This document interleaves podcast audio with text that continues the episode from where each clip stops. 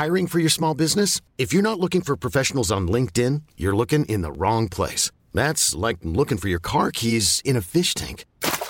LinkedIn helps you hire professionals you can't find anywhere else, even those who aren't actively searching for a new job but might be open to the perfect role. In a given month, over 70% of LinkedIn users don't even visit other leading job sites. So start looking in the right place. With LinkedIn, you can hire professionals like a professional. Post your free job on linkedin.com slash achieve today.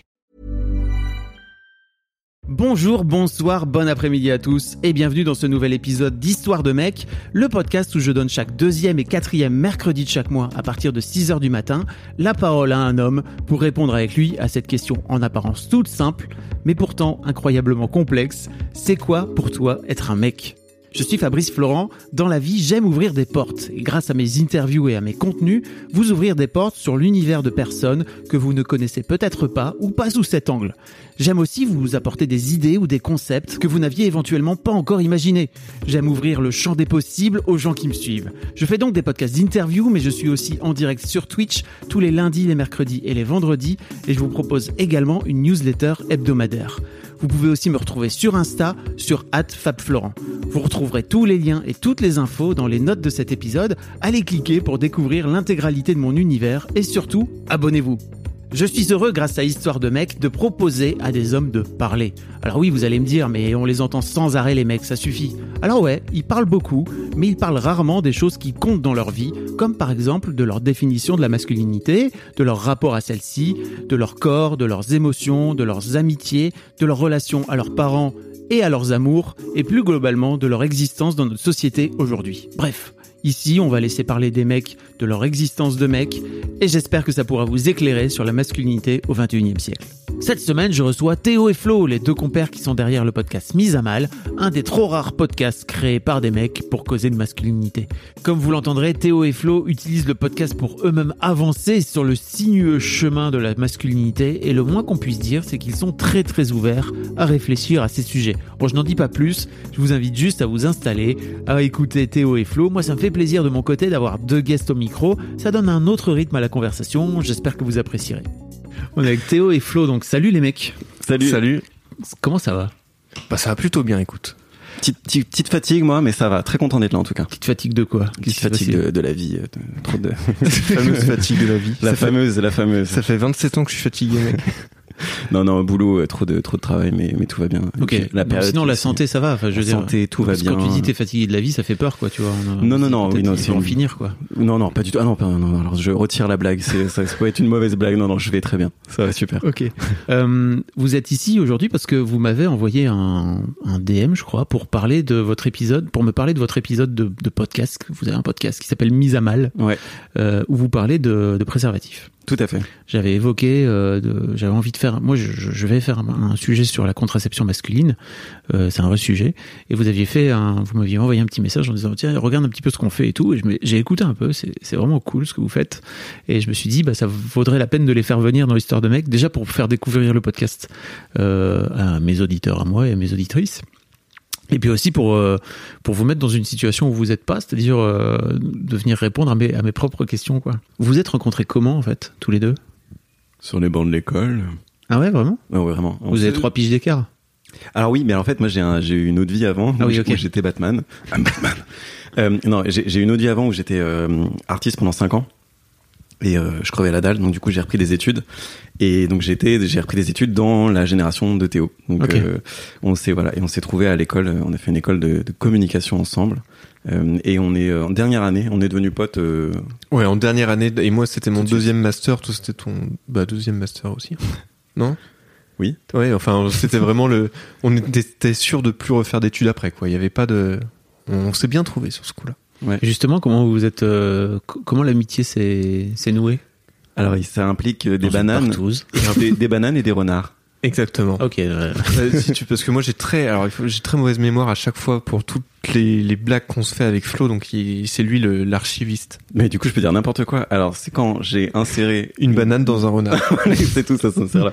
Non, ce serait pire l'inverse. Euh, c'est, je, je mangeais beaucoup de bananes à l'époque parce que je faisais beaucoup de sport et donc du coup j'avais besoin de, de calories. Euh, go muscu. Des brottes. Des- Non, même pas en plus. Bah non, mais des du coup, brottes, euh, des fibres. des- des calories, calories. Euh, des fibres, beaucoup de fibres. Des fibres. Euh, des fibres et des, et des filles.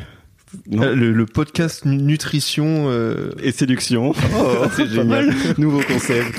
Euh, et donc je mangeais beaucoup de bananes et Théo est venu me parler en me faisant une blague sur la banane, enfin un petit icebreaker et il portait un, un pull avec des renards dessus et je me suis dit ce- c'est impossible qu'un mec qui porte un pull avec des renards soit pas chouette quoi. Enfin soit pas soit pas cool. Donc, du coup oui, trop d'animaux dans l'histoire. pas Et donc on s'est mis à se parler comme ça et après c'est juste qu'on était euh, dans la dernière année d'études qui des fois était un peu bullshit et on prenait beaucoup de recul sur ce qui se disait et donc on blaguait c'est comme ça qu'on a noué une, C'est vraiment l'humour. On prenait rien au sérieux et, et on était bon. Toi, toi, euh, non, moi, oui, je te disais, j'ai besoin d'écouter les cours et toi, t'étais Oui, mais on non, mais tu, en vrai, tu voulais pas écouter. on prenait rien au sérieux et on avait le même humour aussi un peu. En fait, ouais, c'était un mélange de. On a le même humour qui peut être un peu trash et ou très euh, absurde et en même temps sur euh, les, dimensions un peu plus euh, intellectuelles, on va dire, on, on était heureux de se stimuler. Et le dernier élément, c'est que on a rompu en même temps. Putain, ouais, j'avais oublié ça. Et en fait, c'est le moment où notre amitié s'est vraiment transformée euh, en quelque chose de charnel, C'est là qu'on s'est rendu compte qu'on s'aimait. qu'on s'aimait, voilà. Donc, On euh, était libre. mais euh, il y, a, y a- y a ce truc où euh, Théo est sorti d'une relation de 5 ans et demi et était complètement déphasé euh, de, de, en fait, je suis qui, je fais quoi avec euh, le- les autres, comment ça se passe? Relation ultra fusionnelle où j'avais complètement oublié de grandir moi euh, et j'avais grandi à deux en fait. Et, et moi, je, enfin, j'ai été vachement touché que la personne qui l'appelle le soir où il euh, qu'il était, enfin, dans un appart transitoire, euh, voilà, ça soit moi. Donc, euh, il y a eu ce truc on s'est vachement, enfin, rapproché. Et puis moi, j'avais quitté ma copine où c'était dans le sens inverse. C'était, je ne comprends pas pourquoi mes relations ne marchent. C'est moi qui quittais les femmes et je ne comprends pas pourquoi mes relations ne marchent pas à répétition. Et se retrouver tous les deux à un moment où on avait fini nos études. Donc, euh, il faut que tu, il y a plus d'autres paliers après. C'est vraiment toi qui fais tes choix. T'as plus euh, licence 1, licence 2. T'es, faut vraiment, t'es t'es libre de tes choix. Euh, et qu'est-ce qu'on fait avec euh, notre futur, qu'est-ce qu'on fait avec nos relations, etc. Qu'on a commencé à se questionner et qui est né le podcast aussi. Alors, spoiler alerte, si vous êtes euh, en permanence avec des meufs ou des mecs avec qui ça marche pas, peut-être que c'est de votre faute à un moment donné. C'est ça. Si le seul dénominateur commun c'est toi, Peut-être, hein. je dis pas, après c'est obligé, mais peut-être. Et donc moi j'ai eu une grosse pause pour essayer de comprendre qu'est-ce que j'essayais de me répéter comme schéma que je n'avais pas compris. Parce a, en fait, je pense que quand tu retombes toujours sur les mêmes erreurs, c'est ton comportement inconscient qui te dit t'as pas appris la leçon. Donc du coup, ce que tu n'as pas appris te, te sera resservi mille fois. Enfin, c'est vraiment le truc que je me dis. Donc maintenant, quand il y a une, deux, trois occurrences, je me dis bon, là, il y a un truc que je fais qui n'est pas bien. C'est pas la faute des autres, c'est moi qui est en train de m'apprendre une leçon que j'ai pas comprise.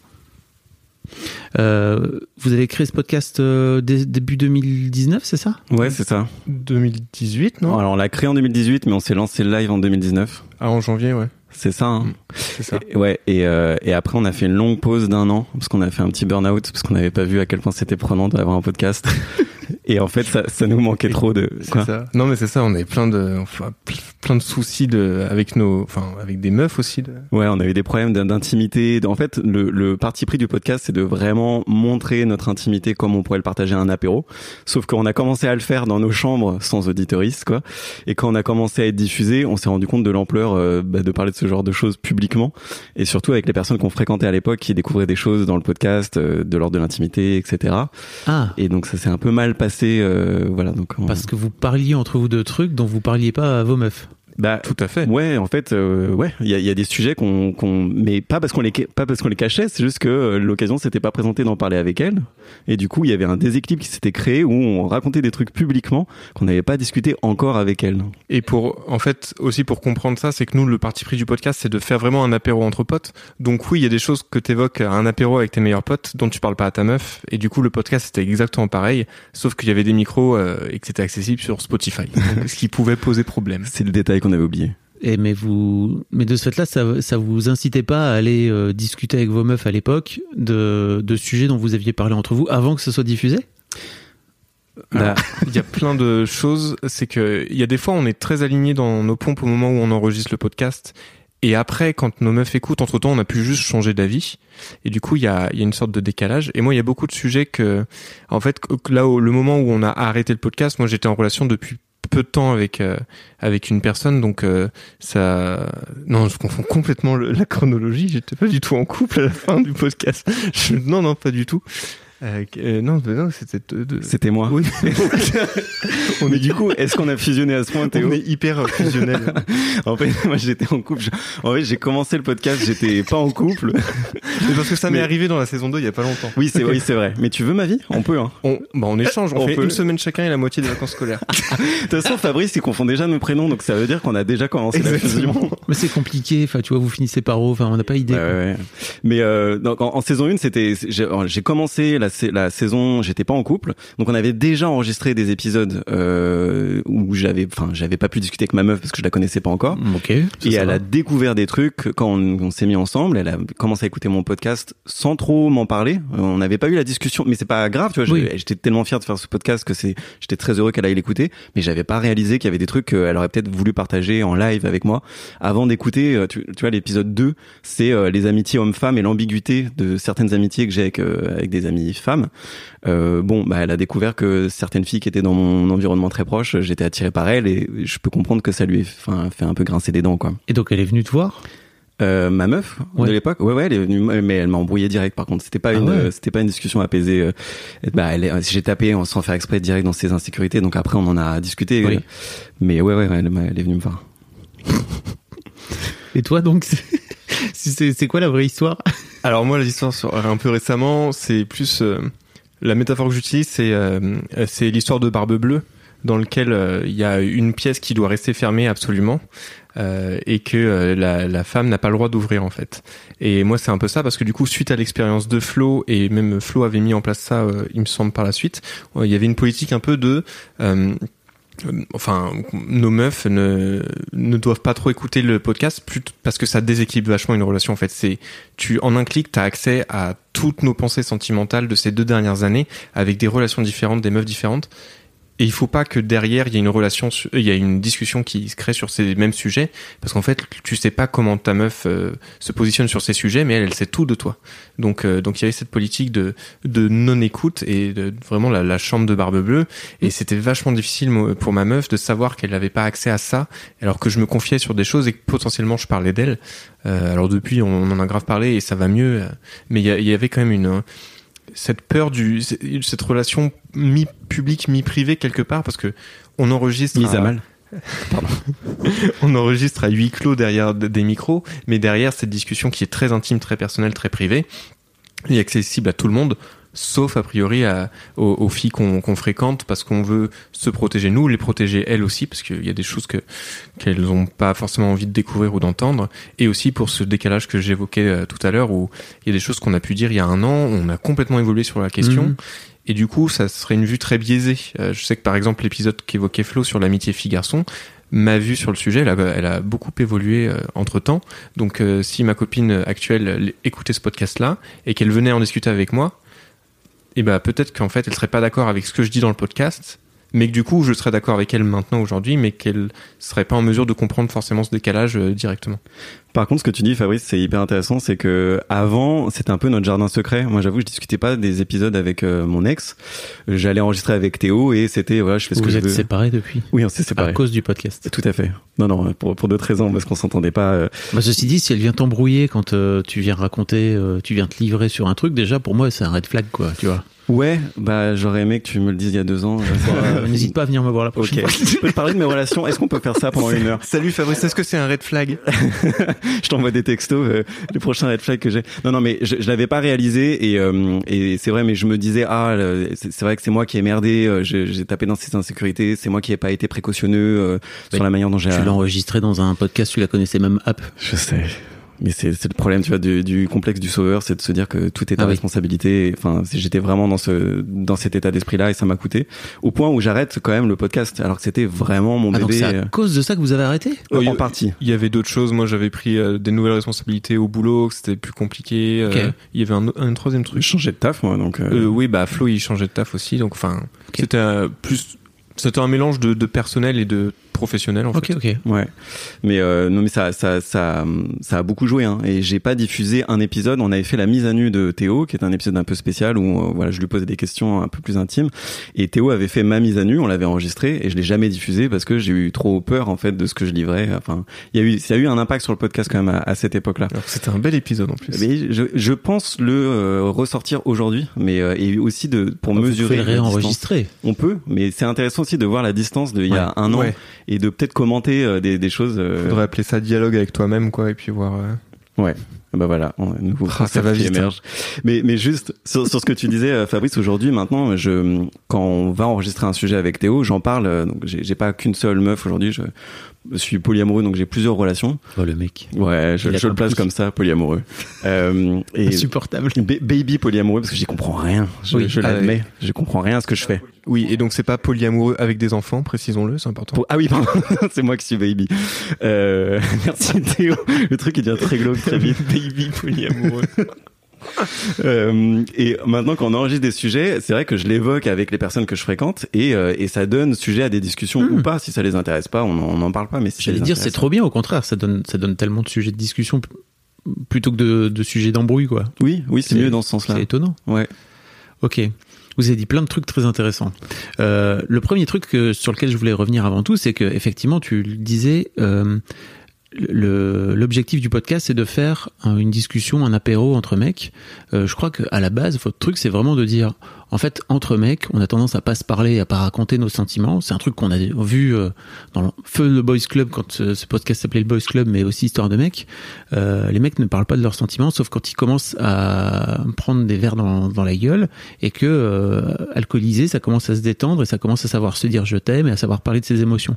C'était un peu votre, votre constat, c'est ça qui vous a amené à, à créer euh, Mise à Mal? Complètement. Euh, alors, il y avait surtout le, le déclencheur, c'est que derrière ces discussions qu'on avait euh, autour d'un verre avec nos potes, on retrouvait des, des sujets communs en fait qu'on abordait en pensant que c'était notre problème et que personne d'autre l'avait vécu euh, au monde, alors qu'en fait tous nos potes avaient des témoignages à partager. Enfin, Classique shit. Ouais, voilà. Et c'était genre ah ouais, en fait, euh, c'est pas la première fois que quelqu'un sur Terre, enfin qu'un homme sur Terre rencontre ce problème-là. Et, euh, et en fait, la voix des autres hommes qui c'est- qui en ont pas parlé spontanément parce que c'est intime, mais en fait ils ont ils peuvent t'aider quoi. Et c'est un peu ce qui a déclenché ça en disant ok, on va faire des faire des apéros, poser des micros au milieu et voir comment ça se passe. Ouais, le but derrière, c'était vraiment de voir à quel point ça nous détend euh, de mentionner ces sujets-là. C'est en fait la tension, elle vient pas euh, du fait de d'en parler publiquement, elle vient de le garder pour soi et de croire que t'es anormal parce que t'as pas réussi à bander hier soir avec euh, la meuf que t'as rencontrée. Bah oui, en fait, parce que peut-être t'as besoin d'une connexion émotionnelle et que c'est ok de d'en parler et qu'il y a peut-être tes potes autour qui l'ont vécu. Donc, euh, enfin, vraiment, en en parlant, on se rend compte que ça détend tout le monde. euh. Enfin, voilà. C'est ça, il y a une sorte de fil de vrais potes aussi dans, dans, enfin, Ouais. dans ce que tu racontes, c'est que typiquement cette anecdote-là, euh, t'as eu une panne hier avec, euh, avec ta meuf ou ton plan cul ou peu importe. Si c'est des vrais potes, tu peux le dire. Si c'est des, faux potes ou des potes un peu moins intimes, tu, tu vas mentir sur ta soirée. Tu vas dire, oh, j'ai vu mon plan cul, on a trop ken, c'était trop bien. Il y a, il y a une sorte de, euh, le vrai, la vraie intimité, elle se débloque avec, euh, avec des amis qui sont vraiment très proches et où il y a une- un cadre bienveillant qu'on a essayé de, re- de recréer euh, au maximum aussi dans le podcast. Qui sont donc des amis versus des potes. Ouais, on doute. dire ça. Ouais, c'est vrai. Et il y avait un autre enjeu qui était d'assumer le fait de douter, euh, de pas arriver avec des réponses toutes faites. Et ce qu'on fait dans le podcast, c'est de se déconstruire euh, progressivement. Euh, et donc du coup, ouais, le, le simple fait d'évoquer des sujets et là, on n'a jamais des réponses en fin d'épisode. On n'a jamais trouvé la solution. Par contre, tu peux être sûr qu'on a planté une graine et que ça va continuer à cheminer et que maintenant on sera peut-être un peu plus attentif au sujet qu'on a évoqué ensemble. Quoi. Donc on est bienveillants les uns avec les autres et on se permet de douter, ce qu'on fait très peu quand on est un homme en général. Exactement. En fait, on, on a aussi fait un tour d'horizon de ce qui existait comme podcast sur la masculinité. Il y avait deux constats. Euh, Le premier, c'est que c'était pour la plupart des podcasts qui étaient très renseignés, très documentés, des personnes qui lisent deux, trois ouvrages avant chaque épisode ou qui interviewent des spécialistes. Et le deuxième, c'est qu'il y avait beaucoup de podcasts sur la masculinité qui étaient euh, animés aussi par des femmes. Sans déconner. vous, Et savez, en- vous savez pourquoi? Dis-nous, bah parce que les femmes sont plus euh, libérées sur les questions euh, intimes et sentimentales. C'est une question de lutte d'abord. Enfin, c'est, enfin, moi je le vois comme ça en tout cas. C'est que c'est le féminisme a d'abord été porté par des femmes euh, parce que c'était les premières à en souffrir et qu'il fallait qu'elles elles libèrent cette parole-là. Et en fait, ce qui est ce qui est complètement euh, louable et normal mais nous mis à mal on s'est dit en fait nous aussi on veut lutter avec elles et pas à leur place et à leur côté et comment on fait ça? Mais c'est déjà en s'exprimant de notre place de ce que c'est que d'être un homme donc c'est on n'a pas voulu se substituer on a voulu se rajouter à des podcasts comme les couilles sur la table ou euh, ces podcasts là qui sont qui sont excellents par ailleurs quoi. Complètement. Et il y avait aussi pour nous une une certaine audience qui était pas forcément euh, qui pourrait être réfractaire à ce genre de podcast. On pense notamment à des amis ou des amis ou, des- ou juste des mecs qui sont un peu plus bourrus, qui sont pas masculinistes mais qui sont pas non plus féministes, qui sont un peu bah, dans ce ventre mou, une sorte d'entre-deux qui pourraient s'ouvrir à ces discussions euh, très intimes, mais en fait qui se braqueraient en voyant que le podcast était animé par une femme. C'est c'est con, hein, mais c'est euh, une réflexion euh, logique comme euh, il y a plein de mecs euh, il y a plein de meufs qui, qui se braqueraient quand un mec parle de féminisme en leur nom c'est ce qui est normal. Et du coup on s'est dit mais ces gens là c'est dommage parce qu'ils vont ils peuvent basculer potentiellement dans le camp où on n'a pas envie qu'ils soient donc le, camp vraiment très réfractaire très masculiniste alors qu'ils pourraient tout aussi bien basculer dans l'autre camp s'ils avaient un, bon intermédiaire quoi. Et on s'est dit bon bah peut-être qu'on va faire un, un- une voie un petit peu alternative qui aura le, même but, la même, ouais, la même idéologie de vivre tous ensemble en, parfaite harmonie, mais avec une façon de le faire différente, peut-être, bah alors moins renseignée, plus, euh, peut-être plus authentique et plus sincère aussi, puisque comme le disait Flo, on, on a le droit euh, à l'erreur, euh, on a le droit aussi de, de- enfin, c'est un cheminement plus qu'une une, une parole d'évangile, quoi. Et, euh, et voilà. mais je suis intéressé de, de, de ta de ton analyse du coup pourquoi euh, les femmes animent ce genre de podcast? Bah parce que je crois que les mecs parlent pas. Ah oui il y a ça Enfin, aussi. si les mecs parlent, les mecs parlent énormément. On les entend parler sans arrêt. Ils ont des avis sur tout, euh, la politique, euh, l'économie, euh, Eric Zemmour, mes couilles, etc., etc. En revanche, le jour où j'entendrai Eric Zemmour parler de son rapport à la masculinité, si tu veux, euh, Ou de ces éjaculations précoces. ou de voilà, de son rapport à son papa, ou de son rapport à sa maman, putain là, je me dirais, ok, euh, Eric Zemmour, euh, tu grimpes d'un coup d'un seul dans mon dans mon estime, quoi. Euh, Mais les mecs ne parlent pas de des émotions parce que c'est pas c'est pas c'est pas c'est pas précaré masculin d'une manière générale. Et puis, euh, bah, il y a ce truc aussi de bah, que vous que vous j'imagine que vous avez combattu aussi, qui est euh, bah, de se mettre un peu à poil sur le truc, quoi. Et puis quand t'es un mec, euh, je crois que de base, tu réfléchis pas vraiment à ce que c'est qu'être un homme, alors que parce que t'as pas vraiment besoin, je crois. Ouais. Euh, alors que les meufs, euh, on leur euh, claque leur féminité dans la gueule depuis le plus jeune âge, si tu veux, et puis on leur on leur claque bien à plusieurs reprises dans toute leur vie. Elles n'ont pas vraiment le choix en fait, tu vois, pour la plupart de, de, de réfléchir à ça, alors que généralement pour les mecs, ça cruise quoi, tu vois, sur sur sur la vague de la masculinité, pas pour tous les mecs, mais Ouais. pour la plupart des mecs quoi. C'est vrai que l'image du mec, elle est peut-être plus euh, plus confortable pour les mecs que l'image de la meuf pour les meufs. ah bah oui très clairement une phrase compliquée. Bah, c'est l'avantage qu'on a comme d'être dans un rôle dominant depuis des millénaires, c'est qu'on n'a pas à se poser la question. Euh, mais c'est et c'est vrai que je pense que t'as dit le mot, c'est les émotions en fait, euh, et c'est pour ça que nous on voulait axer sur. Alors on prend des sujets tabous, mais on creuse de ce que ça nous fait sentir sans faire les psys de bas étage, euh, parce qu'on n'a pas les compétences. Euh, mais c'est vrai, on se pose des questions. Bah, pourquoi j'ai eu peur ou pourquoi, euh, enfin euh, pourquoi je me sens mal à l'aise? Et là, tu vois, on est en train de. Donc peut-être quand l'épisode sortira, là, on aura sorti cet épisode, on fait un épisode sur l'homo-curiosité. Et dans cet épisode, moi, je livre un peu euh, bah, mes, euh, mon, comment dire, mon attirance pour euh, les femmes transgenres. Quelque chose que j'ai jamais dit publiquement et je le dis pendant le podcast. Je suis très mal à l'aise de partager ça Mm. et je le dis quand même euh, et en, le, en disant que je suis mal à l'aise. C'est important, les deux en fait. L'information est aussi importante que l'émotion. Donc voilà, je, je livre ça à l'état brut et je sais pas ce que ça veut dire de moi, je sais pas comment ça va évoluer, mais je le pose et si ça peut détendre d'autres hommes qui se posaient la question, c'est tant mieux. Je crois que c'est ça aussi, c'est-à-dire que le simple fait de le dire, euh, sans venir euh, porter de jugement même sur toi, etc., euh, c'est déjà un truc, c'est-à-dire que les mecs ne parlent pas et surtout ils attendent que le premier mec parle souvent. Et mais mais c'est- moi il y a une phrase, enfin quelque chose qui m'est revenu dans la première saison, euh, c'est c'est de se dire que finalement le la vraie euh, être un vrai homme, c'est être capable de, de savoir quand on se sent moins homme que les autres, quoi, et de, de, pouvoir mettre des mots et de l'afficher en public. euh, plutôt que euh, le mec qui va être que façade et artifice, qui, qui va s'afficher bon, dans tout ce qu'on a de très stéréotypé sur, sur l'homme, mais en fait, ça va cacher une faiblesse. Alors qu'en fait, avoir le courage de mettre cette faiblesse euh, sur le sur la table, sur le, devant de la scène et d'en parler, bah c'est plus une faiblesse en fait à partir du moment où tu la gardes plus pour toi, où tu l'identifies et tu dis regardez tous, j'ai cette faiblesse et maintenant j'essaie de comprendre d'où elle vient et surtout est-ce que c'est vraiment une faiblesse, est-ce que j'ai besoin de me changer là-dessus ou pas? C'est ce qui rend euh, quelque part en fait beaucoup plus euh, fort parce que on, parle souvent de la force comme euh, c'est l'attribut classique de, de l'homme bah en fait la force elle vient aussi de là Euh, la force vient de, de ta faiblesse euh, de ta capacité à en parler Hiring for your small business? If you're not looking for professionals on LinkedIn, you're looking in the wrong place. That's like looking for your car keys in a fish tank.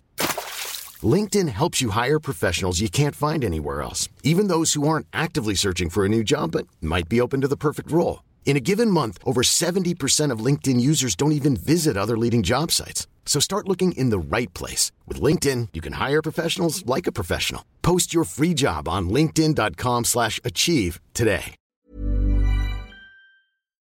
Je me permets une petite pause dans ce podcast, parce qu'après tout c'est le mien, pour vous demander si ce n'est pas encore fait de vous abonner au podcast directement depuis votre appli de podcast préféré ou sur Spotify ou sur Deezer.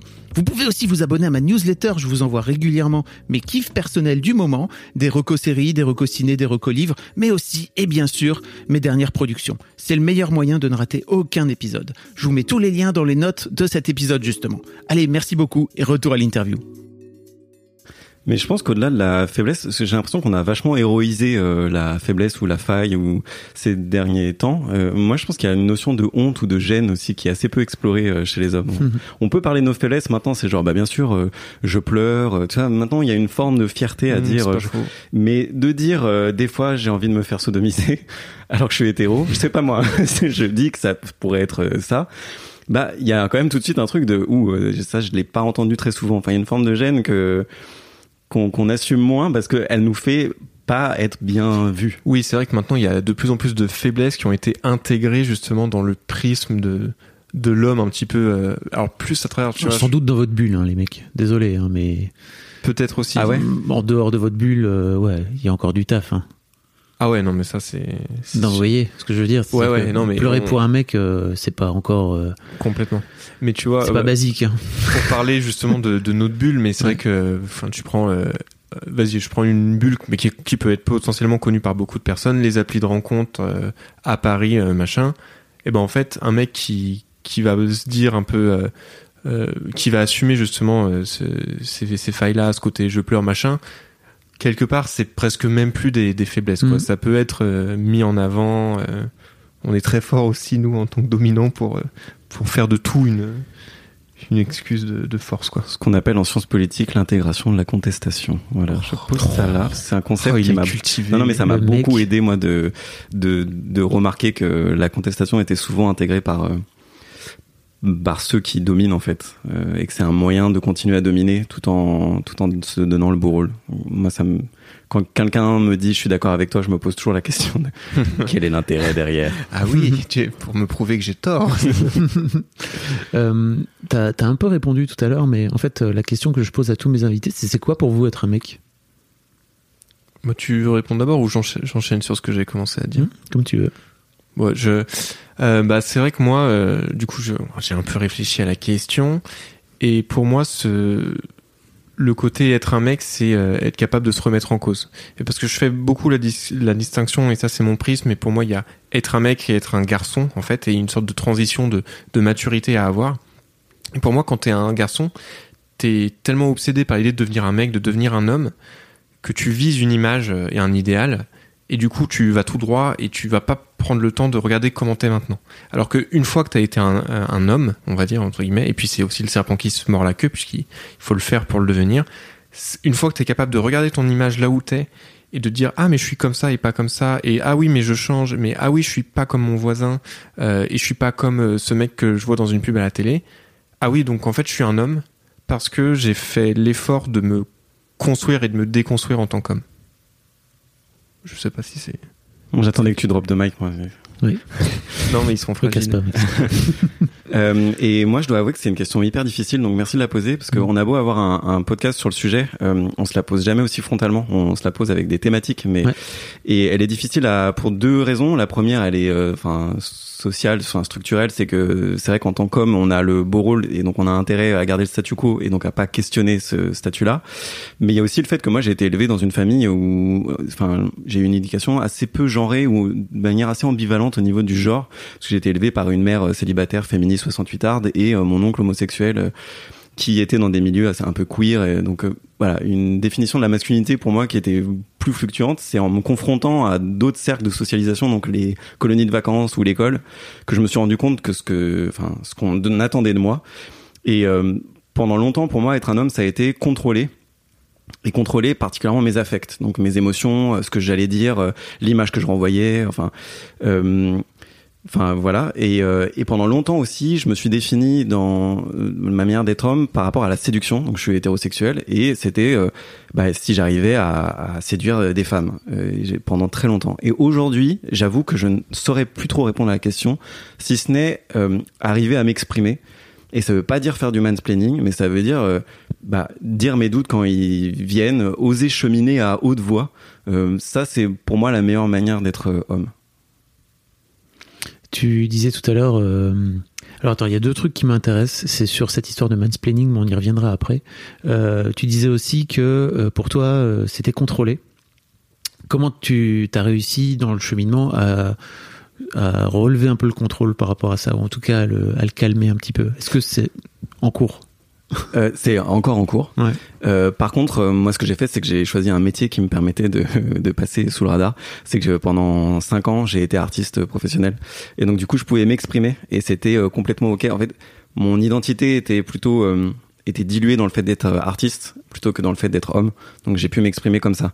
Euh, et puis après. euh, Enfin, aujourd'hui, j'apprends à m'exprimer de manière plus publique, euh, plus intellectualisée aussi, parce que l'art, c'est c'est très, c'est très bien, mais il n'y a pas, enfin, je, je nommais pas certaines choses, je communiquais des émotions de manière très abstraite, très métaphorique, etc.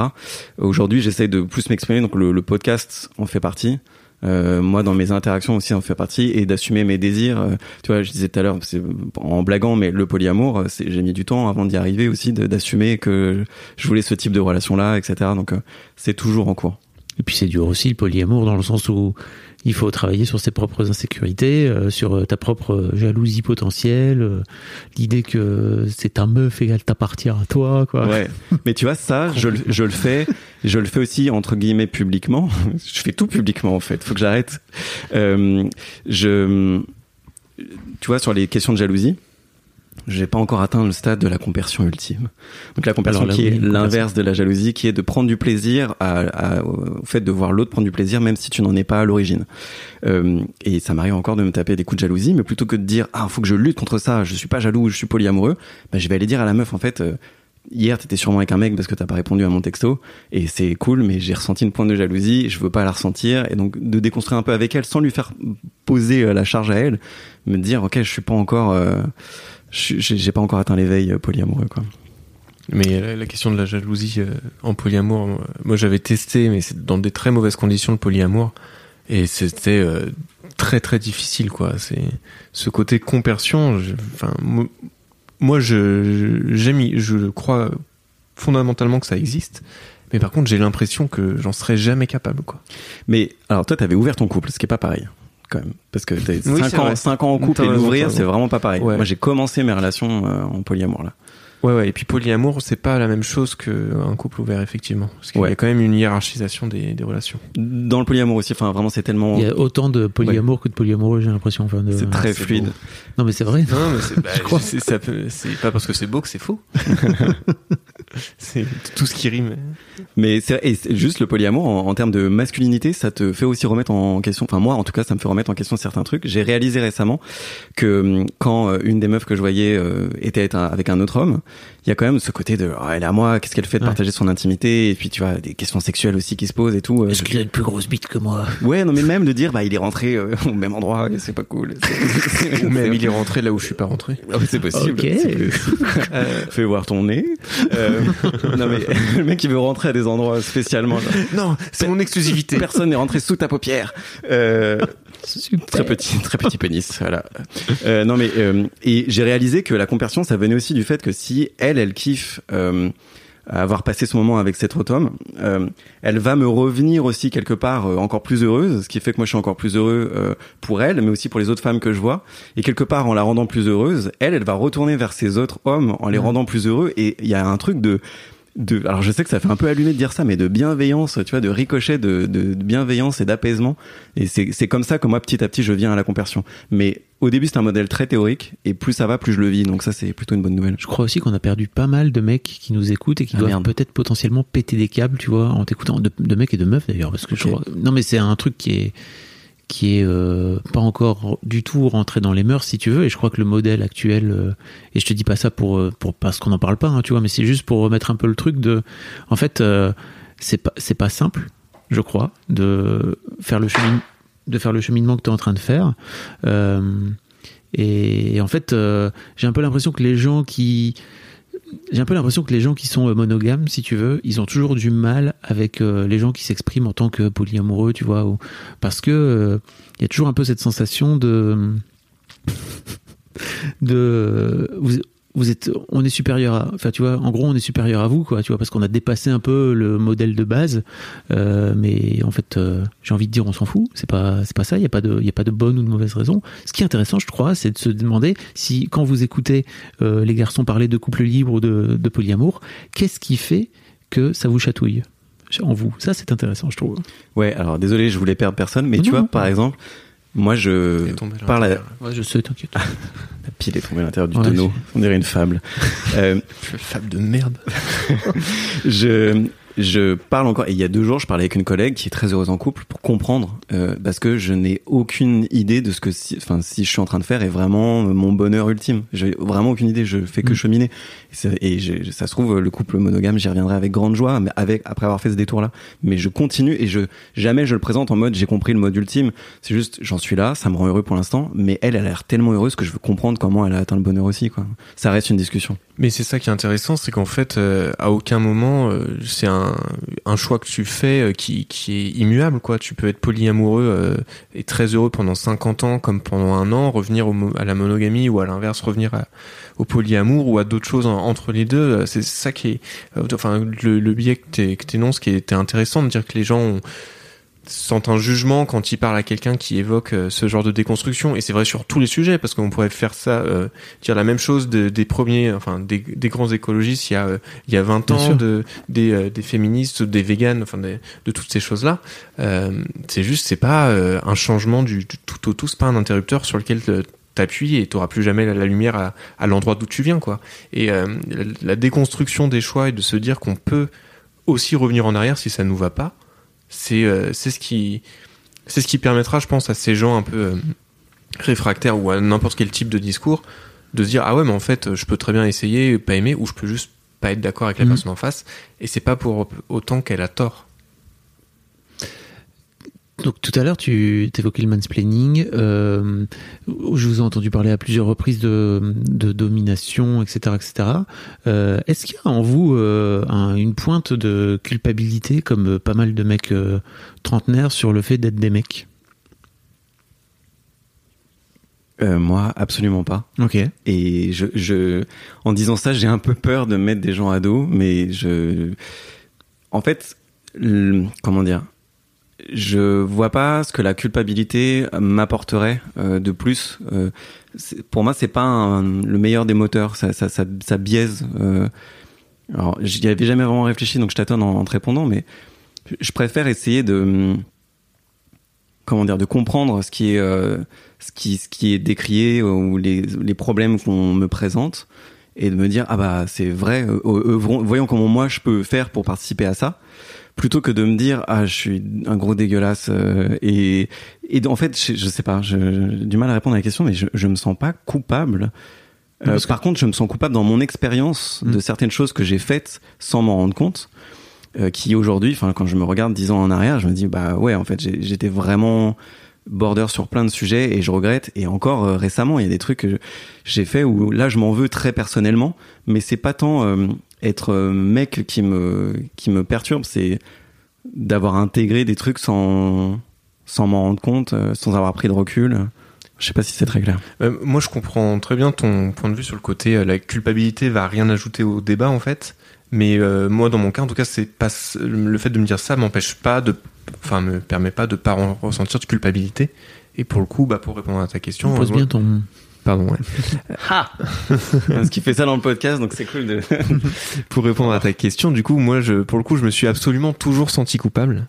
Euh, non pas, euh, pas coupable dans le sens je, je peux euh, faire autrement parce que bon bah c'est une culpabilité un peu subie. Je, mais euh, parce que j'ai j'ai toujours constaté mes facilités en tant qu'homme, mais depuis que je suis vraiment petit, j'ai grandi avec deux sœurs et c'était évident qu'il y a des, on n'était pas logés à la même enseigne sur euh, sur plein de trucs, mais que ce soit dans, à commencer par l'éducation de nos parents, euh, en continuant par euh, le système scolaire, par les études post-bac, par les relations amoureuses, par euh, la vie professionnelle, c'était évident que j'étais beaucoup mieux loti qu'elle sur tous les aspects de la vie. T'étais l'aîné?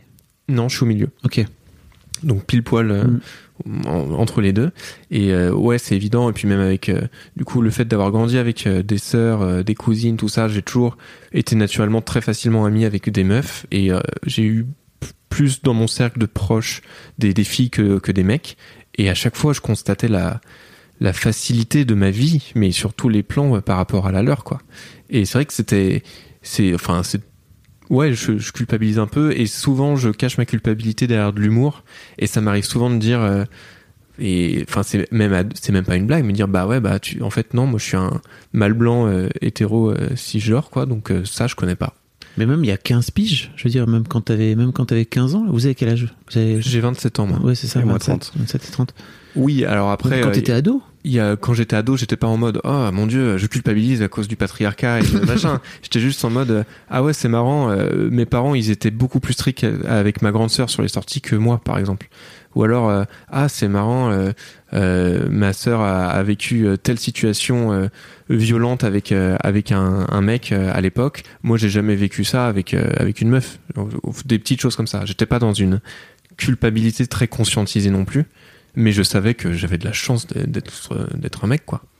Et euh, juste pour euh, compléter ma réponse, je me sens pas coupable. Vraiment, c'est pas un sentiment que j'ai. Par contre, je me sens en colère. Et euh, peut-être que ça cache de la culpabilité. J'en sais rien. Peut-être que j'ai pas suffisamment creusé. Mais tout de suite, moi, que je constate une injustice, je vais, enfin, je vais essayer de de, de mettre en place une, une action ou d'en ou d'en parler ou enfin je vais pas peut-être je peut-être la culpabilité est tellement furtive que je la vois pas et que je passe tout de suite dans la colère et dans le fait d'essayer de réparer quelque chose. Euh, mais je enfin tu vois ça, ça m'arrive aussi sur d'autres causes Euh, Enfin, je suis antispéciste et euh, vraiment j'ai le combo du gros connard parisien. C'est polyamoureux, antispéciste, féministe, mais bon bref. La meilleure euh, description Tinder. Euh, mais du coup, quand je vois comment on traite euh, les animaux, etc., ça, me révolte euh, tout de suite. De la même manière que quand, quand je, je vois que d'autres euh, euh, classes dominées sont traitées, ça me révolte tout de suite. Mais c'est vrai que le sentiment de culpabilité, je je l'ai pas conscientisé en tout cas. Ok. Parce que tu vois, de base, euh, quand tu viens dire, euh, bah voilà, moi je pense ça, mais c'est pas du mansplaining, tu vois. Euh, J'avais un peu envie de te dire, bah t'as quand même le droit de t'exprimer, puis surtout tu le fais dans ce podcast, quoi, tu vois. Donc c'est c'est étonnant que t'aies que t'aies tout de suite pris ce truc. Alors en plus, pour info, je crois que le mansplaining c'est un truc euh, qui est vraiment très spécifique dans le militantisme, où c'est c'est des mecs qui viennent expliquer euh, à des féministes comment elles devraient militer, quoi. En plus, c'est un, c'est un truc vraiment. Ouais, c'est ça. Bah, Ou c'est des mecs qui expliquent euh, à des meufs un sujet qu'elles connaissent mieux que Oui. quoi. Mais c'est ça s'y prêtait. Tu vois, avec mes amals, on voulait pas faire du mansplaining en disant vous n'avez pas compris, on vient compléter votre propos. Bah vous parlez de votre expérience. Oui, oui, mais c'est Donc vous vous êtes pas en train de dire à des meufs, voilà comment vous devriez vivre, tu vois. Vous au contraire, vous êtes vous êtes en train de dire, euh, bah voilà nous comment on vit. Bah exactement. Ouais. Nous c'est un témoignage en fait. Oui c'est- ça. Mais c'est là que tu vois que moi encore sur ces sujets-là, je suis assez immature sur. euh, je sais pas encore où placer le curseur euh, de. euh, est-ce que j'ai, j'ai, enfin. Est-ce que t'as le droit de dire que j'ai ce que tu de- ressens Bah. En fait, c'est difficile quand ce que tu ressens est lié quand même à une condition euh, que t'as pas totalement déconstruite euh, jusqu'au bout. Il y a des trucs que je ressens aujourd'hui où, euh, bah pour le coup, oui, je vais avoir honte de certains trucs. Et c'est difficile de le dire à l'antenne parce que des fois, la limite, elle est fine entre euh, justifier ou euh, dénoncer. Enfin, il y a des trucs que je constate dans mon expérience où en parler, ça pourrait euh, les légitimer, alors que pas du tout. Je voudrais juste dire, bah, je, je suis pas fier de ce qui est arrivé, mais c'est arrivé et j'essaie de le déconstruire. Enfin, tu, tu vois ce que c'est une bonne façon de faire, je crois. Écoute. Non En fait, ce qui est intéressant dans la manière de, de réagir de Flo, je trouve, c'est que ça met le doigt sur quelque chose qui est au cœur de la création du podcast, c'est que, enfin, je sais pas toi, mais moi en tout cas, j'ai eu, assez peur dans la façon qu'on se positionne à vraiment froisser personne euh, et surtout bah, les femmes, hein, bien entendu. Et euh, je pense que sur bien des aspects, nous on a eu des retours très bienveillants euh, d'énormément de, filles en plus, mais sur bien des aspects, je pense qu'on est très très exigeant et en fait on est très critique. On, a, on veut vraiment, ouais, on avait l'impression de marcher un peu sur des œufs et on voulait en casser zéro quoi. Et euh, je, je trouve pas le bon mot, mais c'est pas exigeant, mais on a été euh, très prévoyant, très exigeant dans la façon à chaque fois de nous exprimer. Alors qu'en fait, euh, si on mettait le, le curseur deux niveaux plus bas, ça passait aussi. Je sais pas si tu vois ce que je veux dire. Mm. Et, et surtout, je me dis, euh, est-ce que ça vous, est-ce que vous auto-censurez pas dans ce, dans, ce- dans justement ce truc de libération de la parole des mecs euh, Est-ce que le fait de vous dire, euh, ok, en fait, il y a des meufs qui nous écoutent et peut-être en fait qu'il faut pas, faut froisser personne. Est-ce que vous n'êtes pas en train de vous, de vous tirer une balle dans le pied dans votre, de votre concept, dans le sens où euh, je crois que dans, dans cette, dans ce podcast, il y a des mecs qui ont dit des trucs avec lesquels j'étais pas d'accord moi. Mm. Mais je trouve que c'est hyper important de le dire et, que- et qui- et de les laisser le dire en fait. Parce que sinon on s'en sortira pas. Et en fait il y a quelques parfois il y a des femmes qui réagissent et qui disent putain mais c'est inadmissible ce qu'il vient de dire et tout. Ouais mais enfin en attendant c'est quand même la vie de ce mec. Et je crois que c'est pas en lui disant chut tais-toi euh, tu peux pas dire ça quoi tu vois que euh, ça va régler le problème. Au contraire c'est plutôt en, combattant les idées en essayant de creuser et de lui dire bah tiens c'est intéressant ça ce que tu dis pourquoi tu dis ça en fait, je trouve qu'en plus, comme vous êtes tous les deux dans ce podcast-là, vous êtes, vous êtes des potes, vous êtes bienveillants l'un envers l'autre. Bah, c'est d'autant plus le, c'est d'autant plus cool, je crois, de, de pas hésiter à creuser et de vous dire, bah, peut-être que on va dire des trucs qui vont peut-être froisser quelques meufs. Est-ce que c'est si grave que ça Parce que c'est votre vécu, quoi, après tout. Je prendrai cet extrait, je le mettrai en trigger warning de tous les mises à mal, si tu veux bien. non, non, mais blague à part, euh, c'est pour répondre à ta question, euh, c'est sûr qu'on se censure et on en est euh, les premiers désolés quand on s'en rend compte en réécoutant à quel point on s'est, il y a des trucs où on se lisse, où on dit pas tout. Il y a même des moments où on coupe les micros et on remarque le changement de ton et on se dit ah, merde, c'est ça qu'on aurait dû, on aurait dû laisser les micros allumés euh, pour dire ce genre de trucs, mais c'est aussi en se rendant compte de cette distance-là que épisode après épisode, même je, je, j'ai réécouté les, les épisodes de la saison 1, on était beaucoup plus poli euh, sur ce qu'on disait, euh, politiquement correct. Là, sur la saison 2, on essaye de livrer des trucs un peu plus... euh, bah, tu vois, le fait d'assumer qu'on cheminait en parlant, euh, ça c'est quelque chose qu'on n'avait pas assumé en saison 1 déjà, et ça nous a énormément libéré. Euh, et oui, on se, on se censure et on, on, est- on essaye de, à chaque fois d'aller un peu plus loin dans la réflexion. C'est ça. Et on essaye, enfin, pour moi, la censure, elle passe souvent aussi par l'humour, ce qui nous permet quand même de dire des choses et d'apporter un peu de pommade aussi avec. Euh, et donc, quelque part, il y a de la censure, mais il y a quand même tout, enfin, beaucoup de choses, pas tout, mais beaucoup de choses qui passent dans le podcast. C'est aussi la force de l'humour, parce qu'en Mm. fait, avec un podcast plus euh, euh, Léger. c'était pas du tout léger, un podcast plus scientifique, on va dire. Euh, on pourrait, pardon. Non, mais des mots qui, marchent pas. un podcast un peu plus gouléant, on Voilà. va pas se permettre tout ça.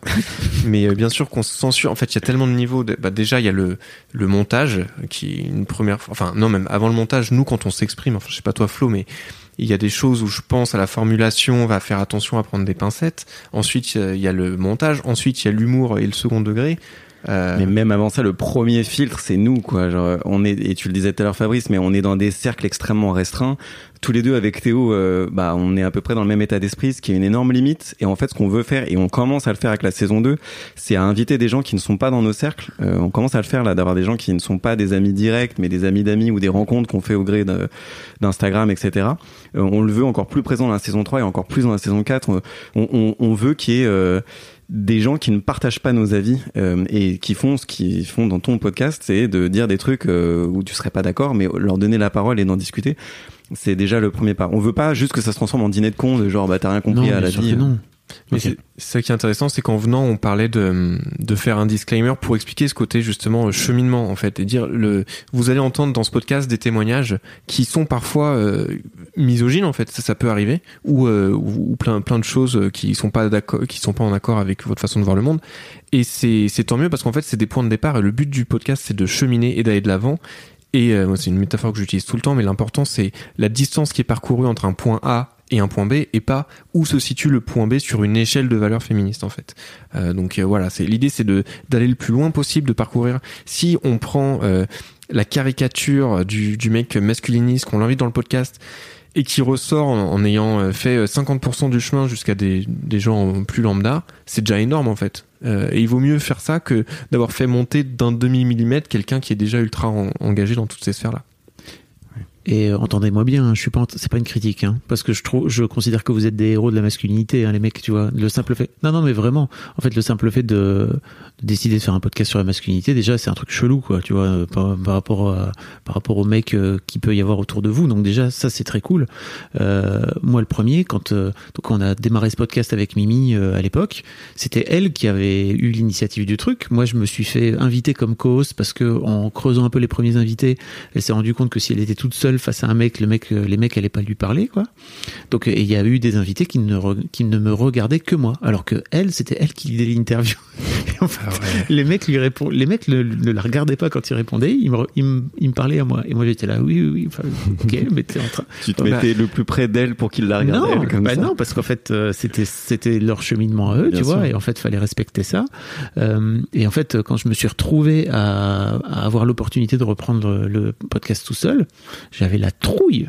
Je ne voulais pas le faire. C'était un truc, alors que j'ai j'ai fait parler des mecs de paternité depuis des années, etc. Mais alors sur la masculinité, je me disais, mais je ne sais pas, j'ai l'impression d'être assis sur un sac de poudre, euh, des tonneaux de dynamite, si tu veux, ou c'est c'est chaud, quoi. Bah, pour la petite anecdote, nous, quand on a lancé le podcast, on s'est mis deux semaines sur Twitter. Voilà, on a arrêté après. la fin de l'anecdote. Non, euh, en fait, il y avait, on avait fait, on avait bossé un, un petit message de Un présentation. euh, juste un, un, un trade. En plus, on est nul sur Twitter, donc c'est pas du tout dans notre nature. Mais euh, pour euh, pour expliquer ce qu'était le podcast, et je crois il y a un mot, je saurais même plus dire lequel. Apolitique, c'était le mot apolitique. Ah ouais, on a dit qu'on était un podcast apolitique qui Ce parlait de qui est politique déjà de dire ça. Ouais. Mais bon. Et euh, qui- ouais, c'est- oui, c'était ça, ouais. Un podcast apolitique qui parle de masculinité, enfin voilà. Et en fait, on Pourquoi s'est vous fait avez utilisé ce mot? Ben, parce que je pense qu'on revient sur le truc, on avait peur, euh, on avait peur, on avait Ah oui, soit une forme de culpabilité, soit une forme de peur, que sais-je, mais on, on avait ce truc où nous, on voulait dire, en fait c'est marrant, mais on n'avait pas encore fixé ce qu'on était, et donc on avait, on a dit ce qu'on n'était pas. On voulait faire comment on fait pour se mouiller le moins possible? Alors ok, on est neutre, on est apolitique, on est suisse, mais en même temps un peu. Ding ding ding, et c'est le bingo de, Twitter.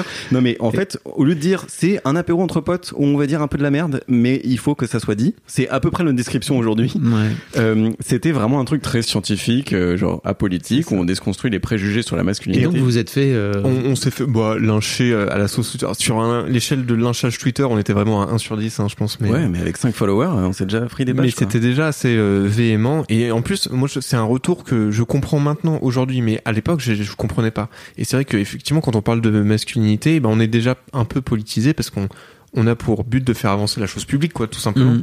Euh, mais euh, mais ouais, on s'est pris des bonnes bâches et puis euh, en plus bah, il y avait des trucs qui étaient très frustrants quoi, des des comptes qui étaient privés, du coup qui se permettaient de nous retweeter et il y avait un compte d'une meuf qui était C'est Twitter, quoi. Ouais.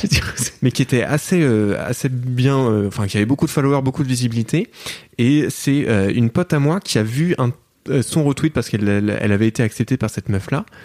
Et du coup, elle nous critiquait ouvertement, mais genre, on, on- nous, on n'avait pas l'info, quoi. bah oui. Et c'était ultra frustrant. Et en fait, on s'est dit, mais en fait, Twitter, c'est pas nous. Juste, on l'utilise pas personnellement. On va pas l'utiliser pour le podcast juste parce que c'est Twitter, quoi. Et euh, du coup, on, on a lâché Twitter euh, aussi vite que c'est venu, quoi. Vous parliez, euh, vous parlez d'ailleurs de- énormément de votre euh, cheminement, euh, du fait que quand vous réécoutez vos épisodes d'il y a un an, un an et demi, vous, bah déjà, c'est- quoi votre, c'est quoi votre regard sur votre, sur votre vous d'il y a un an et demi? Je réfléchis. Ouais, c'est une bonne question. Ah, il est fort. Bah, alors, moi, il y a des, il y a des trucs spécifiquement qu'on peut affilier masculin que j'assume aujourd'hui. Euh, mais en fait, j'ai, euh, tu vois, je fais beaucoup de sport, euh, j'accepte d'avoir euh, beaucoup de relations, euh, enfin, des trucs que j'assumais pas spécialement. Euh, De relations euh, genre amoureuses. relations amoureuses ou relations Sexuelles. sexuelles. Tu vois, il y avait ce truc de si je veux être un homme gentil, il faut pas trop que je, je couche partout et tout ça. Aujourd'hui, c'est pas tant que je veux coucher partout, c'est juste que ça me, ça me rend heureux de, de rencontrer des femmes et d'être intime avec elles en leur expliquant dans quel mode je me trouve, etc. Mais il y avait, il y a ce truc de, je suis, j'ai accepté des attributs de la masculinité que je rejetais euh, beaucoup plus avant. Ça, c'est un des, des premiers points. euh, Et pourquoi tu les rejetais avant? Parce que j'avais j'avais peur de comment dire? C'est une bonne question je, je pense que j'avais j'avais peur de de prendre la place euh, de quelqu'un d'autre ou de, de dominer à mon insu ou de ou d'être toxique sans m'en rendre compte et donc du coup la stratégie que j'avais c'était de me limiter de me réduire un peu euh, de pas tout dire de pas de pas faire ce qui était vraiment moi donc de me frustrer et donc meilleur ingrédient pour euh, péter un câble euh, de manière toxique au bout d'un moment quoi mais j'avais assez peur ouais de je sais pas, d'être une mauvaise influence. Et donc, du coup, je limitais des trucs qu'on m'avait appris euh, comme pouvant être potentiellement toxiques. Alors qu'aujourd'hui, j'ai fait un peu une circonvolution. Je suis revenu sur des attributs masculins que j'ai déconstruits et que j'ai repris à mon compte. Et euh, ouais, en fait, euh, Comment t'as fait? Bah, c'est vraiment en en, en en parlant et en voyant surtout ce que ça me procure comme émotion. Je vais prendre un exemple sur la muscu, qui est un, un truc extrêmement euh, ah, affilié, masculin, viriliste. tout T'es ce un veut. muscu quoi Ouais, go muscu. Et Qui bah, c'est qui fait la grosse voix? C'est toi? C'est nous deux. Alors, Mise à mal. Ah oui. ouais, toi tu fais une plus grande. Mise à mal. Tu fais très bien aussi. hein. Bah ouais, mais Qui il a, qui il y fait a un truc Batman qui fait- C'est- moi, lui c'est toi qui fait fais Batman. Mise à mal. Ouais, voilà. Ça, moi, j'y arrive pas. Mais c'est- Mais on a fait un tuto, on peut vous faire un tuto si vous voulez. En live stream. Euh, un truc insupportable. Bienvenue. Euh, en fait, j'étais extrêmement maigre. Je faisais euh, enfin 50 euh, 52 kilos pour 1m76, enfin vraiment très maigre. Euh, et c'est en réalisant que bah, je, n'aimais pas mon image, je me sentais pas à l'aise dans mon corps, même je savais pas comment me mouvoir, je savais pas comment, euh, je- j'aimais pas me mettre nu, j'aimais pas, enfin bref. Déjà en constatant mon malaise, première étape, et après en me demandant bah qu'est-ce que j'ai envie de faire, quel est l'objectif, et, et si un moyen c'est la muscu, bah comment je me réapproprie. Et, et qu'est-ce que ça me permet de faire? Et un truc tout con, c'est de connecter ce que tu fais, enfin ce que je fais, avec euh, une émotion ou un but très personnel. Et pour la muscu, c'est pas être musclé. Euh, mon but, c'est très bizarre, mais c'est de sentir le poids de mon corps, c'est de me sentir habité dans l'espace. Ce que j'avais pas osé faire jusque-là. Et donc du coup, je vais à la, à la muscu avec plaisir, avec des, des mecs qui sont des go muscu typiques, euh, qui regardent leur pec gonflé et tout ça. Mais parce que moi, je suis là pour un autre objectif et on peut partager la même passion et c'est complètement ok euh, d'être dans cet On univers. partage la même passion, mais on n'a pas le même maillot, c'est ça Ouais, non On n'a pas le même maillot. À peu près ça. Ok. Et toi, de ton côté? Euh, alors moi c'est le début est très proche de ce que dit Flo. Le mot clé c'est assumer. Euh, il y a un an et demi, je j'assumais pas en fait d'être un homme et même euh, tu vois quand on en parlait justement de plus dans mon enfance, je me suis toujours construit avec euh, la peur d'être un homme parce que c'était quelque chose qui pouvait faire du mal, enfin qui faisait du mal à, mes potes meufs. Enfin c'est quelque chose que je voyais très négatif pour moi. Le, stéréotype de l'homme, c'est le même mec qui était un, gros bully au collège, tu vois, et qui, me faisait peur à l'époque. Enfin et, par exemple, c'est pas un si le tout premier épisode de- du podcast c'est sur faire le premier pas. Moi, j'étais paralysé à l'idée de me comporter comme un homme avec une meuf, de d'oser l'embrasser, parce que pour moi, faire le premier pas et embrasser une meuf, c'était forcément sans son consentement en fait, parce que tu tu te demandes pas est-ce que je peux t'embrasser? Enfin, c'est très mal. Enfin, ça casse le truc quoi. Et euh, il y a beaucoup de choses comme ça, et ça c'est juste un exemple, mais que j'ai j'ai réussi à devenir euh, à assumer d'être un homme quoi et à avoir des même euh, sur la façon dont je me comporte dans l'intimité avec une fille euh, ou au lit enfin d'assumer mes désirs mes besoins et et c'est pas encore c'est loin d'être parfait. Et il y a plein de choses que j'assume pas encore et j'aimerais assumer et par exemple j'ai toujours pas réussi à pleurer tu vois alors que pour moi c'est quelque chose de qui me manque quoi de de pas réussir à pleurer. Euh, et il y a il y a plein de choses où petit à petit j'assume certaines actions que il y a deux, ans de ça en arrière, euh, je les aurais pas faites. Non pas parce que je les aurais mal jugées, mais parce que je me serais dit, moi, je suis pas comme ça. Moi, je suis pas euh, le mec qui va euh, prendre violemment sa, sa partenaire euh, et la tirer par les cheveux ou c'est moi je suis pas le mec qui va plaquer une meuf contre un mur pour l'embrasser passionnément parce que euh, le consentement c'est trop important quoi. Et là ça, a changé euh, assez vite et j'ai fait. T'es devenu un prédateur sexuel. Bravo. Exactement. Il a embrassé six meufs sur le chemin. Moi, je l'ai vu. J'étais là. Je peux témoigner. Non non, euh, genre heureusement. euh, c'est plutôt bien passé. Il précise. salut. Non, il y en avait que non. cinq. cinq et demi. Oh. Une cul de jatte. C'est validiste. Euh. Euh, et du coup, ouais, j'ai réussi. euh, et, et encore, j'en suis très loin. Il y a plein d'autres choses que j'aimerais assumer de faire comme un mec et que j'arrive pas encore. Comment Pardon, je t'ai coupé. Je, je pensais que t'avais terminé. Non, non, mais là, je vais. Enfin, je pense que c'était bon. Il y a plein de choses que j'assume, que j'aimerais assumer de, en tant que mec et que j'arrive pas encore. Et ça viendra. Comment t'as fait? Même question que pour. pour- Euh, alors moi, donc forcément, le podcast, c'est en parler. Euh, par exemple, je sais que vraiment le, le changement le plus drastique, c'est sur le premier pas et le fait de- d'embrasser euh, une fille à un date. Euh, et je me suis lancé une fois, puis euh, j'ai vu que ça s'était bien passé, puis deux fois et machin. Et en fait, je me suis Mais jamais. alors comment t'as fait? C'est- Parce que non, mais donne donne un Alors, tips pour euh, les plus Bah, jeunes moi, qui le, nous en parallèle du podcast, j'ai fait moi un, un coaching de développement personnel et de la sophro pendant. Euh, j'ai fait trois séances, mais avec une coach qui était plutôt bien et ça a déconcé pas mal de trucs. Et après, euh, je me suis, moi, ce qui m'a beaucoup aidé, c'est la pub, euh, la pub Lacoste du premier baiser. J'en parle dans l'épisode justement. Euh, je sais pas si tu vois, c'est deux, deux, un mec qui s'embrasse sur, euh, un mec et une meuf qui s'embrassent sur un toit et en fait il y a tout qui tombe, ils tombent dans le vide, ils sont en apesanteur et tout et c'est une musique ultra intense. Et, euh, et je me suis dit, mais en fait, c'est ça, c'est un saut dans le vide et t'as pas le choix. Si tu veux savoir si t'atterris, il faut que tu sautes dans le vide, sinon tu, tu sauras jamais. Et, euh, et à maintenant, à chaque- enfin, à chaque fois que je- c'est mon premier bisou avec une meuf, euh, j'ai la musique de la pub dans la tête. voilà. Mais euh, juste pour poursuivre sur comment on fait, je pense que la première étape, c'est de conscientiser où est le malaise, où, où est l'émotion en tout cas. Euh, et après, il y a quand même une notion de tenter. Moi, je pense que j'ai beaucoup tenté et en tenter en acceptant le feedback. Jamais tenté en se disant j'ai compris. En me disant, en acceptant le feedback de toi, il y a des trucs que tu vas faire. Enfin, moi, il y a des trucs que j'ai fait, j'étais hyper mal à l'aise. Je fais, bah, plus jamais je fais ça, en fait. Euh, C'est, je suis pas bien. euh, et peut-être que la personne en face a kiffé, mais moi, je suis pas bien. Et accepter le feedback de l'autre aussi, de dire, bon, bah, là, en fait, euh, non, pas cool. Euh, et d'itérer là-dessus, enfin, de, de vraiment de, D'itérer. pardon. Startup, Startup Nation. Euh, de, de, ouais, de, de, De t'améliorer. De t'améliorer, tout à fait. Vous invitez des meufs aussi dans, dans votre podcast, ce qui est un move, vraiment. C'est-à-dire? Bah, c'est une vraie décision politique, je trouve, d'inviter des meufs. Par exemple, euh, ce fameux épisode dont vous m'avez parlé, là, qui est le premier que j'ai écouté sur, euh, sur la capote, euh, il y a une de vos potes, je crois, Ouais, qui, est, Alba. qui, est, qui est avec, et qui donne son feedback de meuf. Comment vous arrivez à, à avoir une discussion honnête entre mecs, alors qu'il y a une tierce personne qui, qui est une meuf? Bah alors au début, les meufs qu'on a invitées, c'était vraiment des meufs qui étaient soit qu'on connaissait tous les deux, soit qui étaient très amies avec l'un des deux. Donc on- il y avait quand même ce safe euh, space quoi qu'il arrive. Genre euh, moi les, les invités qui, qui ont été invités par Flo, je sais qu'il les a validés donc il y a pas de souci. Et sur la première saison, ça, enfin en tout cas moi ça m'aidait vachement à me livrer en mode bon je sais qu'en fait même si c'est une meuf, si elle, elle se marre aux, blagues de Flo, bah en fait elle, euh, bon on va bien s'entendre c'est sûr quoi.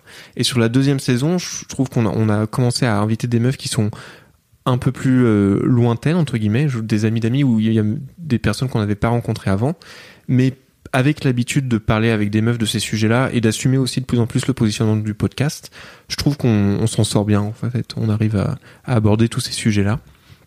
Et en fait, euh, sur le début de pourquoi on a voulu inviter des meufs, c'est tout simplement parce que euh, elles avaient leur avis euh, à dire sur les questions et nous on par exemple moi sur le le sujet de, je sais pas, euh, on a fait sur les tout ce qui était éjaculation faciale, j'étais ultra curieux d'avoir euh, des euh, des des feedbacks de meufs et euh, enfin moi ça c'est juste mon interprétation, tu me diras ce que t'en penses Flo, mais je reviens sur ce côté, euh, on avait parfois plus peur que nécessaire sur ces sujets-là et il y a plein de sujets où, où j'étais content d'avoir l'avis d'une meuf parce que ça me rassurait sur plein de trucs. Des trucs où je disais non, non mais euh, si je t'embrasse alors que je t'ai pas demandé ton avis, est-ce que ça pose problème et tout? Et d'avoir une meuf en face qui me dit bah non mais tranquille, tu vas le sentir, le mood, l'atmosphère, enfin ça m'a fait un bien fou moi perso. C'est vrai qu'il y a cet élément de confiance. Euh, on a on a confiance en elle, donc du coup on peut se livrer. C'est des amis, donc euh, ça c'est c'est ok. Mais il y a aussi, euh, en fait, ce qu'on essaie de faire est plus important que la gêne qu'on peut éprouver en parlant. Donc, euh, ça, ça, nous aide aussi à. C'est vrai, tu rigoles. Non, mais c'est complètement vrai, quoi. C'est, on est prêt à se ridiculiser s'il le faut. Mais... Ouais, et, et, prêt aussi à, à, à écouter. C'est encore cette notion de, de, feedback, de retour. C'est, on est prêt à écouter si elle est pas d'accord. Ou et Alba, elle avait des, enfin, dans l'épisode sur la contraception, elle avait des, des interventions. Elle disait, je suis pas d'accord. Elle disait, bah pourquoi? Trop bien. Dis-nous pourquoi. Et, et peut-être qu'on on sera euh, d'accord d'être pas d'accord. C'est du moins qu'il y a de la bienveillance, c'est ok. Euh, et sur, c'est vrai que sur, euh, bah tu vois, quand tu disais comment on fait pour se déconstruire, comment on fait pour apprendre, l'épisode sur l'éjaculation qu'on a fait en saison 1, moi j'assumais pas certaines pratiques sexuelles. Le fait d'entendre une fille dire, moi je préfère qu'on m'éjacule dessus qu'à l'intérieur, ça, mais j'avais jamais réalisé que ça pouvait être vachement intrusif d'éjaculer dans une femme plutôt que dessus. J'avais toujours eu le, le, le, rapport inverse et donc ça m'a débloqué un truc dans le cerveau euh, qui, je me dis pas que je vais éjaculer sur tout le monde maintenant. Il a éjaculé sur cinq personnes dans la rue. non, cinq personnes et demie. Après que je les ai embrassés. le, Vous faites un très chouette duo. le pire combo des rues de Paris, quoi. Tout le monde a peur. Euh, Écoutez notre podcast, s'il vous plaît. On leur colle faire la pub. On leur colle des stickers mis à mal en ah, partant après. Ouais, c'est pas de la colle. C'est oh. toujours plus loin. Euh, donc voilà, c'est aussi cette franche curiosité de se dire on va apprendre quelque chose et c'est ça qui est trop cool. Euh, et, et, et, notre candeur va aussi faire apprendre à l'autre ou pas, mais au moins de partager. Et il y a aussi ce truc de se dire au pire on n'a rien appris, mais on a partagé un verre et ça, rien que ça, c'est cool. Et je, je rebondis juste sur ce que tu disais sur le côté un peu euh, ridicule. Ce qui est intéressant, c'est que je trouve, bah déjà on a fait ce podcast parce qu'on cochait pas toutes les cases entre guillemets de la masculinité. Et là où on se retrouve beaucoup, on n'a pas ce côté coq un peu, ou alors très peu, où euh, quand il y a des meufs autour, on, on, se, on l'a un petit peu, mais on n'est on pas en mode, euh, on va direct passer en mode séduisant mm. et on assume d'être ridicule devant des meufs. Enfin, je sais pas ce que t'en penses. On l'a un petit peu. Je vois Flo qui, qui sourit, c'est pour ça mais euh, on l'a moins que beaucoup de personnes et du coup ça nous aide aussi moi je, et puis l'autodirision en tout cas ça a toujours été mon mon mon fer de lance de l'humour eh ben pour tempérer un peu ce que tu dis Thibaut, moi, moi je pense pour dire que t'as tort, pour dire pour dire que tout ce que tu dis depuis le début c'est faux. Euh, non, je, je, je trouve dans les épisodes qu'on a avec des femmes, je nous trouve un peu différents et c'est aussi intéressant qu'on le fasse. On a une manière d'être coq qui est peut-être plus constructive mais qui est quand même présente. Le fait de faire des blagues ou le fait de vouloir se montrer intelligent, intéressant, machin, c'est une manière de faire bah, le Vous coq. faites des blagues incestueuses avec donc c'est ta, c'est ta cousine. C'est ma cousine. C'est ta cousine, ouais, c'est ça. Vous faites oui, bon, mais ça, ça c'est pas une blague par contre. si, si, si, si, ça c'est c'est une blague, mais euh, c'est des blagues qui sont nées bien avant le podcast, donc ça va. C'est vrai. Euh, non mais oui, ça, ça nous, ouais, on, on, fait quand même un peu un peu les coques et c'est c'est marrant moi quand je suis au montage et que je et je remarque ah on fait un peu les malins là. Mm. Euh, c'est c'est quand même c'est quand même euh, bah, je, je, trouve que ça fait partie. On va pas tout expliquer, mais si tu prends pas de recul sur le podcast, tu peux dire ah ils font encore les malins et ils, c'est ils le font publiquement et ça permet aussi de voir certains travers qu'on a sans les exprimer. Ouais, mais je trouve que ça léger par rapport à certains de mes potes ça devient Mr Jekyll et Dr Hyde à chaque fois qu'il y a une meuf quoi. C'est parce que t'es pas tu t'écoutes pas les épisodes en entier au montage. ça peut être. Euh, c'est quoi vos projets pour euh, pour mise à mal Alors moi, j'ai vraiment, enfin, c'est un projet qui nous meut beaucoup. Mm. Mais donc, je vais parler en mon nom, puis Théo, je te laisserai compléter. Euh, j'adore le format podcast, j'adore le format audio. Euh, j'ai vraiment été très très euh, tôt attiré par la radio libre, etc. Et je pense que fondamentalement, moi, j'aimerais avoir une émission radio, que ce soit mon métier. Enfin, être podcasteur, j'adorerais que ça, voilà. Donc, à, à tous les studios de prod. Euh, et j'aimerais continuer à faire évoluer le, le, le podcast. Euh, j'aimerais qu'on en fasse une newsletter. Et j'aimerais aussi qu'on fasse une chaîne. Mais ça, c'est vraiment un énorme projet. Donc, on ne peut pas le lancer pour l'instant. Mais une newsletter vachement plus euh, personnelle sur un, un point d'accroche euh, très spécifique qui nous est arrivé récemment. On parlerait du cheminement parce que les, sur les podcasts, on essaie de monter un peu en généralité et de voir ce que ça veut dire de la société. La newsletter serait plus consacrée à un point euh, très très perso, très très intime. Euh, voilà, on aimerait le faire évoluer comme ça. Et on avait une idée en saison 1 qu'on n'a pas lâché, qui était de faire une BD. Ok. Euh, où le où le héros s'appellerait Misa Hamal. Mais je voulais parler de ça. Ah bah alors je te laisse la parole. C'est bon, vas-y, t'as vous, vous êtes mignon, votre petit duo là. mais alors Théo, qu'est-ce qu'on voulait faire d'autre? Eh ben on voulait faire une BD. On avait toute notre, on a créé euh, en fait à force de private joke en private joke, on a créé une un tout un univers qui s'appellerait euh, un petit personnage qui s'appellerait Misa Hamal avec un H du coup, il me semble qui se battrait contre le grand méchant. Qui s'appelle Bah non, mais je voulais que tu sois toi qui te le dises du coup. S'appelle, il s'appelle- je me rappelle plus, il s'appelle Phallus, non Phallus, ouais. Oui, il s'appelle Phallus. Phallus. Le grand méchant Phallus. Et c'est un peu sur le thème du conte initiatique, tu vois, où, où t'as des méchants très identifiés, etc. Mais au final, il y a une, une philosophie un petit peu plus profonde que ça. Et euh, au-delà de ça, parce que je sais pas si c'est le format BD, mais moi il y a une idée qui me tient beaucoup à cœur et que j'ai depuis la première saison et euh, je serais je serais ravi qu'on le fasse, c'est de faire euh, un, un livre pour enfants, pour euh, qui soit sous forme de conte aussi. Parce que là où on parle de mise à mal et de, de phallus, c'est peut-être un peu plus pour les adultes, mais euh, vraiment un, C'est mieux. un, un livre pour les enfants pour euh, pour déconstruire la masculinité dès le plus jeune âge quoi et en faire vraiment un, un truc sympa où en fait euh, peut-être que ton ton personnage principal il a pas envie d'être chevalier il veut être princesse quoi enfin il y a plein de choses à faire de ce côté-là c'est une piste à explorer qu'on a en tête qui sortira peut-être un peu et au-delà de la dimension mise à mal, euh, moi je rejoins Flo sur le côté euh, vivre de la création de contenu, ce serait un kiff énorme. Sur le sur l'audio et aussi peut-être sur d'autres formats, mais faire un écosystème de podcasts toujours avec Flo euh, sur d'autres sujets que la masculinité, un podcast sur l'humour, un podcast sur les tables basses. Waouh. Non, mais sur un podcast sur la vie d'adulte, on s'était en fait le, le dénominateur commun de ce qu'on fait, c'est genre on se prend trop la tête et on est les premiers à le faire. Hein, on se prend trop la tête et donc si on en parle, ça va calmer tout le monde. On, a, on peut se détendre. Donc la vie d'adulte, des trucs qu'on veut pas faire, qu'on se force à faire. Enfin, il y a toujours cette notion de pourquoi on joue un rôle là où on n'a pas besoin quoi et qu'on s'entendrait peut-être même mieux. Donc on a on avait pensé à un petit archipel de podcasts ou de créations, euh, toujours avec le même dénominateur commun et sans s'en rendre compte, mise à mal était la première pierre euh, de ça. Et sur cette pierre, nous bâtirons notre église. Voilà, mais en fait, on a des boulots à plein temps et c'est extrêmement prenant déjà. Donc notre but, c'est de trouver comment libérer du temps Le mi-temps. facile, pas, pas de temps, Le 0,5e. zéro, zéro boulot. Le chômage. En tout cas, si vous voulez, euh, en tant qu'auditeur et auditrice, aller participer à la création de cette église, comme tu disais, je vous mets tous les liens euh, dans les notes de, de cet épisode. Euh, c'est c'est dispo sur Spotify et sur les, les autres. Sur, sur Deezer, sur Apple Podcast, sur euh, Podcast Addict aussi. Ouais, toutes les applis, quoi. Ouais. Ouais. À partir du moment où- Assez accessible. Ok.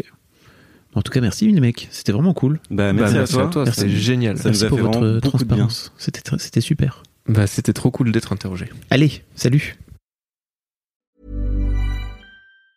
Hey, it's Danny Pellegrino from Everything Iconic. Ready to upgrade your style game without blowing your budget? Check out Quince. They've got all the good stuff shirts and polos, activewear, and fine leather goods, all at 50 to 80% less than other high end brands. And the best part? They're all about safe, ethical, and responsible manufacturing. Get that luxury vibe without the luxury price tag. Hit up quince.com slash upgrade for free shipping and 365 day returns on your next order. That's quince.com slash upgrade.